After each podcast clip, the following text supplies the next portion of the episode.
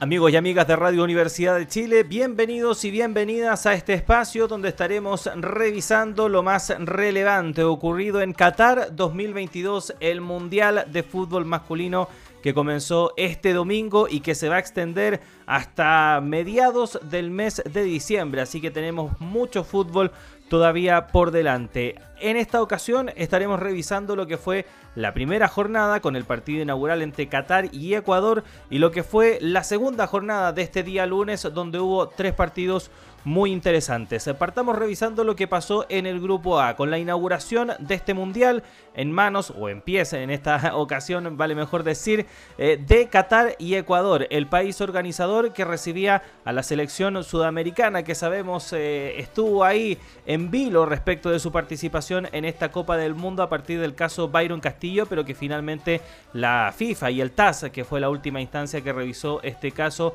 em, autorizó su participación y ahí lo hizo debutando con un triunfo ante la selección de Qatar. Un equipo ecuatoriano que mostró muy buen fútbol con un jugador como Jackson Méndez eh, que prácticamente ocupa todo el espacio de la cancha y con un delantero como el Valencia que estuvo muy pero muy atinado a la hora de definir sobre todo en la primera fracción. Lamentablemente para el equipo ecuatoriano Valencia sufrió una pequeña lesión en su rodilla lo cual em, pone en duda su participación en el resto del torneo y también si es que va a mantener el nivel que demostró en el primer partido ante Qatar. Y hay que decir que el equipo anfitrión dejó mucho que desear, decepcionó en su presentación y em, realmente lo que queda de aquí en adelante es ver cuántos goles se le hacen los otros equipos y en ese sentido estos dos goles que em, metió Ecuador ante Qatar puede que sean insuficientes si es que por ejemplo tiene que definir por diferencia de gol contra uno de los dos equipos. Y esos equipos son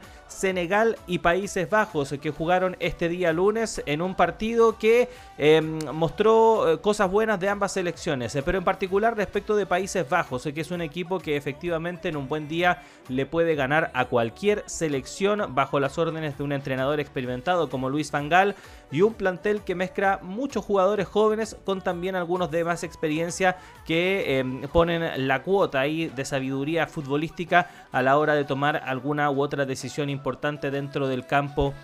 de juego. Le costó, eso sí, a Países Bajos romper con el esquema que presentó el equipo de Aliou Cissé. Nos referimos a Senegal, que sin Sadio Mané en realidad apostó a una estrategia más orientada hacia el contragolpe. Estuvo muy cerca incluso de inaugurar el marcador. Hubo un par de intervenciones ahí del arquero neerlandés em, espectaculares, pero eh, lamentablemente para las aspiraciones africanas, finalmente Países Bajos en los últimos 15 minutos prácticamente dio vuelta a la situación y terminó por imponerse dos goles a cero y se confirma Países Bajos como el favorito para ganar este grupo A. Y Senegal va a tener que jugarse la vida ante la selección de Ecuador. Mientras que en el grupo B se jugaron dos partidos este día lunes. Primero, Inglaterra se confirma como una selección favorita a ganar la Copa del Mundo. Habían algunas dudas en la previa porque los partidos amistosos que había jugado el equipo de Gareth Southgate no habían em, convencido a sus seguidores, a la prensa local, pero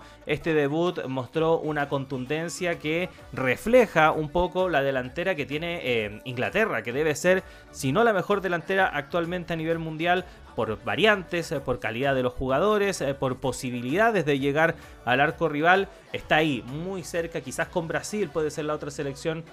que tenga una delantera tan contundente y con tantas variantes como la que presenta el equipo de Gareth Southgate. Y, e Irán eh, realmente no había muchas expectativas respecto de lo que podría mm, ofrecer el equipo persa en este Mundial de Qatar 2022 y la va a tener difícil porque efectivamente se vio muy disminuida Irán y em, tanto Estados Unidos como Gales eh, aparentan ser mejores equipos. Y precisamente Estados Unidos y Gales cerraron la segunda jornada de fútbol en Qatar 2022 empate a un gol, un primer tiempo claro para Estados Unidos y en el segundo se desdibujó el equipo norteamericano, hubo ahí eh, falta em, principalmente de físico, muchos jugadores eh, estadounidenses que tienen un gran despliegue, eh, recorren en gran porción del terreno de juego, sintieron eso y en el segundo tiempo realmente se desdibujaron. Así que un empate que deja las opciones abiertas tanto para Estados Unidos y con Gales que realmente van a tener que jugarse la clasificación ante Inglaterra en sus respectivos partidos.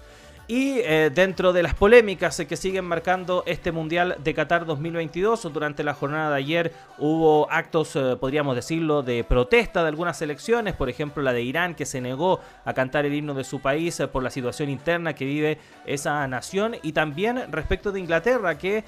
previo al inicio del partido hincó una rodilla en señal de em, apoyo a las distintas minorías, comunidades, disidencias que recordemos en Qatar eh, suelen ser reprimidas y perseguidas, eh, particularmente la comunidad LGTB, que incluso iba a ser parte de una campaña que Inglaterra y otras elecciones europeas iban a, realizar, portando una jineta de capitán con un símbolo que diga One Love en, apoyo a esta comunidad, pero finalmente FIFA eh, advirtió a estas elecciones que si hacían eso rompían con el reglamento de la federación, que básicamente dice que tienen que usar una jineta autorizada por FIFA y por lo mismo finalmente tuvieron que dar pie atrás. Ese fue el resumen de las primeras dos jornadas. Mañana tendremos el resumen de la tercera con el debut de Argentina. Así que nos reencontramos pronto. Que estén bien.